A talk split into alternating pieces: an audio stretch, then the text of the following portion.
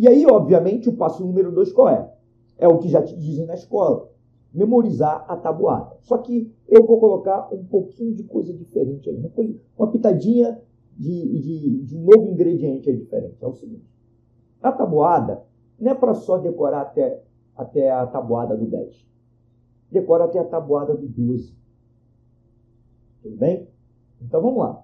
Você tem que saber que é, 3 vezes 5 é 15 de cabeça. 3 vezes 12, 36 de cabeça. 7 vezes 7, 49. 7 vezes 11, 77, é moleza, é só dobrar o número, né? Tabuada do 11, entre números de um só algarismo, você dobra o número. Quando você está multiplicando o número de um algarismo vezes o 11, é só dobrar esse número. 5 vezes 11, 55. E 7 vezes 12, você tem que saber de cabeça, 84. Não tem jeito. Beleza? Então, tabuada, memoriza a tabuada, vai até o 12. Tranquilo. Terceiro passo. Terceiro passo é o seguinte, ó.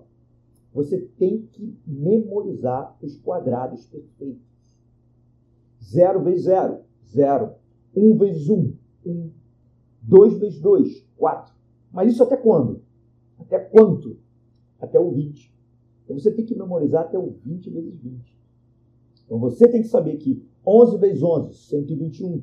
12 vezes 12, 144. 9 vezes 9, 81. 13 vezes 13, 13 vezes 13, não, 13 vezes 13, 169. 19 vezes 19, 361. 20 vezes 20, 400. 18 vezes 18, 324. Você tem que memorizar do zero até o 20. Isso já vai dar um dinamismo incrível para você fazer as contas de cabeça, tá? Por que, que eu estou falando para você memorizar essas, essas coisas aí? Porque é o seguinte, o Enem gosta... Cai muito quadrado.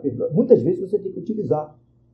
No Enem, nos vestibulares de maneira geral, você tem que encontrar a raiz quadrada e essa raiz quadrada vai te dar um número perfeito. Vai te dar um número exato, desculpa. E aí, para você calcular, por exemplo, se a raiz quadrada é de 256, se já cair isso na prova, você já tem que saber que dá 16. Por quê? Porque 16 vezes 16 dá 256.